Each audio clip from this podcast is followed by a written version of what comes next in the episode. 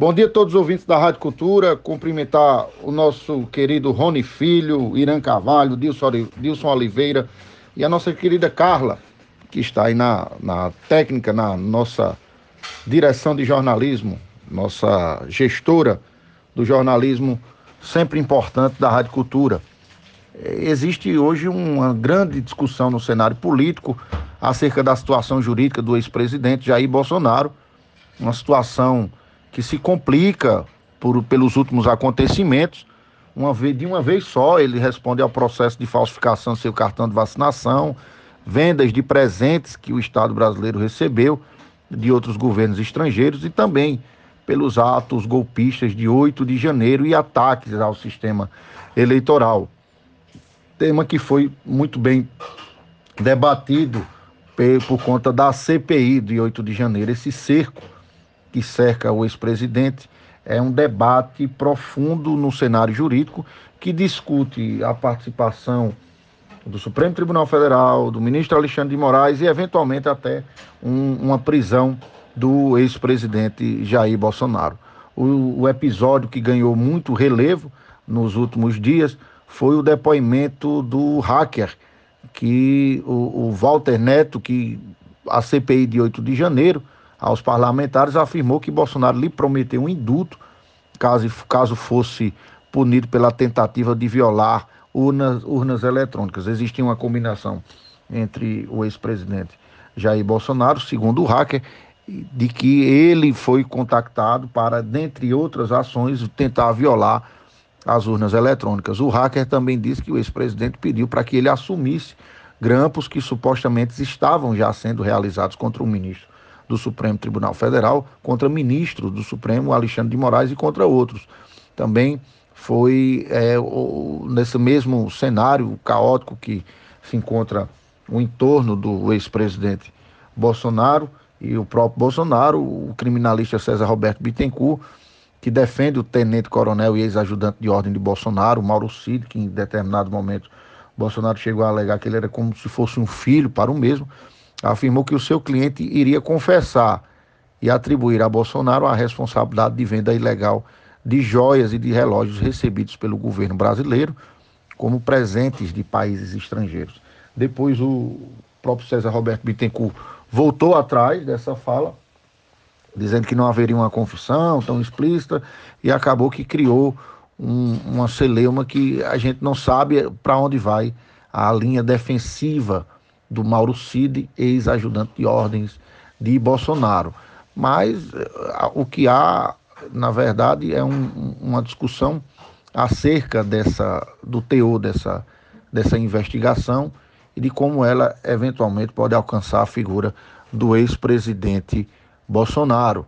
Também ele, o, o próprio advogado de Mauro Cid, recuou né, por conta dessa posição e fica aí a, a questão relacionada a entender é, para onde se encaminha esses processos. O que nós temos hoje, é, nosso querido Rony, é que a situação jurídica do, do ex-presidente do ex Bolsonaro e acerca da eventual possibilidade de prisão hoje, efetivamente, ela ocorreria em um caso de condenação.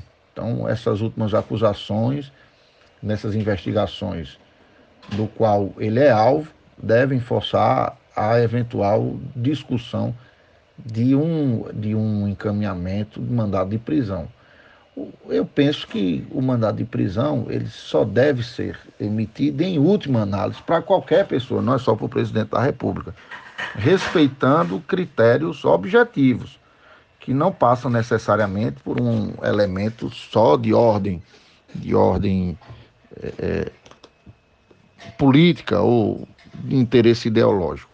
Há essas, essas, esses avanços também em outras investigações, que não só essas que já relacionei, mas também no que diz respeito a atuação do governo federal e a participação da Polícia Rodoviária Federal para atrapalhar o voto de eleitores do Nordeste no segundo turno, juntando com esses, todos esses outros elementos, seja, até do próprio advogado Bolsonaro, que admitiu ter comprado Rolex nos Estados Unidos, eu penso que seria uma posição de que são investigações que são de fatos passados e que, de todo modo, não ensejariam o mandado de prisão. A prisão do, em investigação penal depende de condenação transitada e julgada, quando a decisão é definitiva, mas há possibilidade de recorrer. E no caso de Bolsonaro é algo que ainda está muito embrionário, prematuro, pois ele ainda não foi denunciado acerca desses processos. Outra situação é no que diz respeito sobre a, a, a prisão relacionada a medidas cautelares que são decretadas se tiver um, uma, uma demonstração de prejuízo à investigação. Então, assim, é outra situação que pode eventualmente levar à prisão, mas necessita invariavelmente desta deste indicativo de que Bolsonaro está ameaçando as investigações, de que está se desfazendo de prova, que existe a possibilidade de receio de fuga, de adulteração, ocultação, destruição de elementos probatórios ou até eventualmente de coação de testemunhas. Havendo a demonstração desse, dessa circunstância, aí sim a gente estaria falando de uma possibilidade de decretação de prisão preventiva.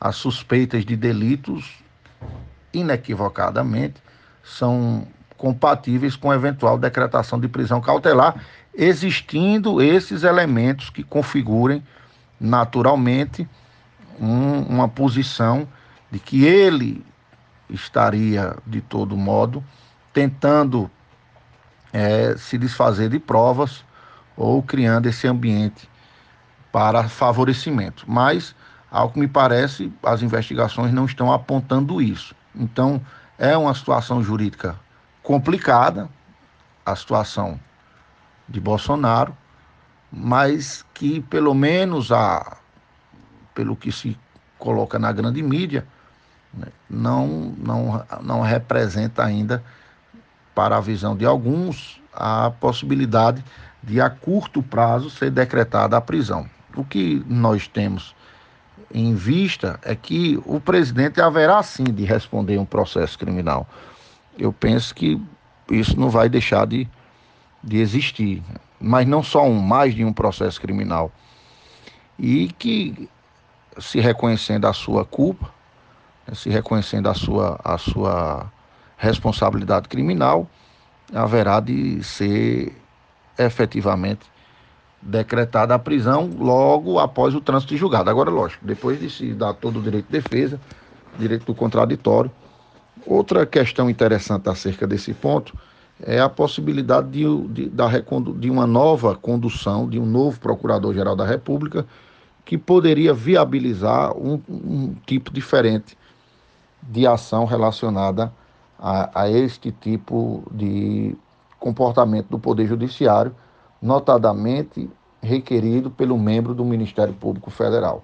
Ou seja, o Procurador-Geral da República, o novo, que se espera que seja, até por conta das, do que saiu agora há pouco, de um tipo de favorecimento que ainda vai ser apurado, mas que foi noticiado por Augusto Aras, atual Procurador-Geral da República, em face de uma atuação para empresários ligados ao ex-presidente da República. Eu penso que essa notícia inviabiliza a recondução de Augusto Aras. Então a tendência é um novo procurador da República que poderia, em tese, fazer esse pedido né, de prisão preventiva. Então, nesse aspecto, é que se a gente aguarda para verificar se vai haver ou não.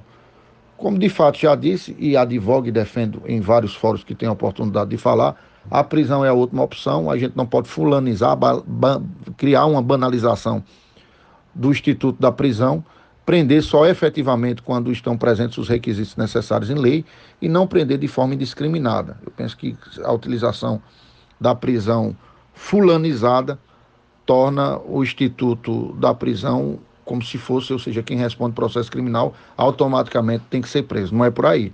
Quem responde processo criminal tem o direito de se defender tem que ser dada a oportunidade de defesa e a prisão deve ser a última consequência.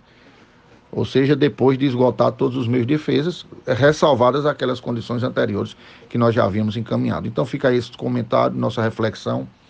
Um abraço a todos. Fiquem com Deus e dizer do prazer, da satisfação, da alegria de falar sempre com vocês.